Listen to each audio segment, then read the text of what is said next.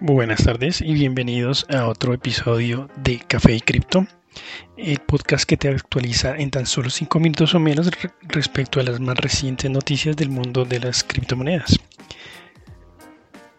Seguimos teniendo un muy buen comportamiento en los últimos días respecto al crecimiento de las principales criptomonedas.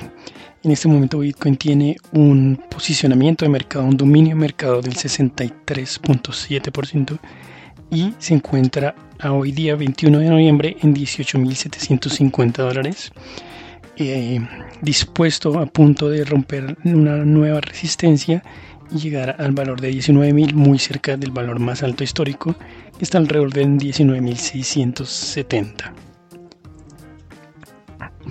eh, por su parte Ethereum está mostrando una espectacular semana ha tenido un incremento de 12.4% su precio durante la los últimos 7 días y superó fácilmente la, gran resistencia que era los 500 dólares por cada Ether. En el momento se encuentran 535 dólares y no muestra ningún signo de, de tener su corrida ascendente, en parte gracias al próximo lanzamiento del Ethereum 2.0. Ya se encuentra activa la red de prueba, lo cual vamos a comentar en un momento más adelante. Por su parte, Litecoin continúa en su carrera ascendente, probablemente una de las más agresivas de los últimos días. Ha crecido 31.3% en tan solo la última semana. En el momento actual está a 86 dólares por cada Litecoin, una carrera muy eficiente, carrera muy agresiva que no da indicativos de detenerse por lo pronto. Y para finalizar este, esta parte técnica de precios de monedas, tenemos a Ripple definitivamente el gran ganador de esta semana que tuvo un incremento de 57% en tan solo 7 días, especialmente en los últimos 2-3 días, en parte gracias a las buenas noticias fundamentales que, hay al respecto. En cuanto a noticias, Ricardo Salinas, segundo hombre más rico de México y 166 más rico del mundo, hace poco compartió un tuit donde afirmaba tener el 10% de su portafolio total invertido en Bitcoin. Adicionalmente, en un tweet eh, insiste en que Bitcoin protege a un ciudadano de la expropiación gubernamental, razón por la cual hizo la inversión de ese 10%.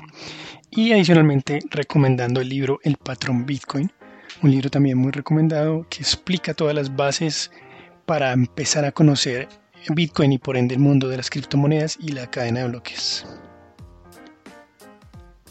Recientemente fue lanzada la, red de prueba, la testnet del Ethereum 2.0 con mucho éxito, sin ningún inconveniente. Aproximadamente 3.2 millones de Ethers ya hacen parte de la red de prueba y hay más de 100.000 validadores que están haciendo ya staking en la red.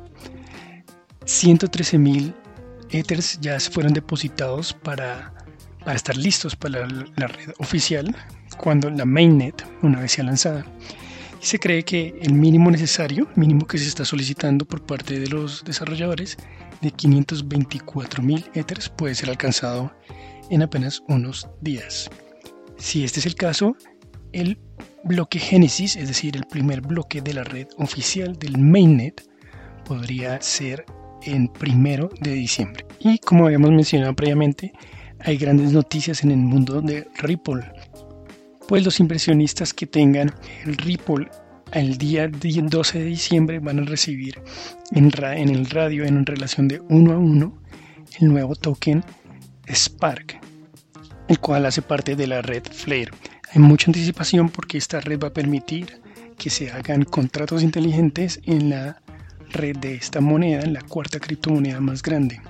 Contratos de la misma forma que se manejan en la red de Ethereum, razón por la cual Ethereum eh, sigue siendo la segunda moneda más grande del mundo por la cantidad de aplicaciones que tiene. El tener contratos inteligentes en Ripple va a hacer que tenga muchos más casos de uso. En este momento, según ya confirmó la red Flare, existen aproximadamente 295 millones de Ripples que están en cuentas listas para recibir el airdrop, para recibir este token una vez se ha liberado en algunos días. Bueno, hasta aquí vamos por hoy. Muchas gracias por su atención y espero verlos pronto en un nuevo episodio de Café y Cripto. Recuerden que esto, todo lo mencionado en este capítulo no constituye aviso de consejo financiero. Eres responsable de hacer tus propias investigaciones antes de hacer cualquier tipo de inversión. Gracias.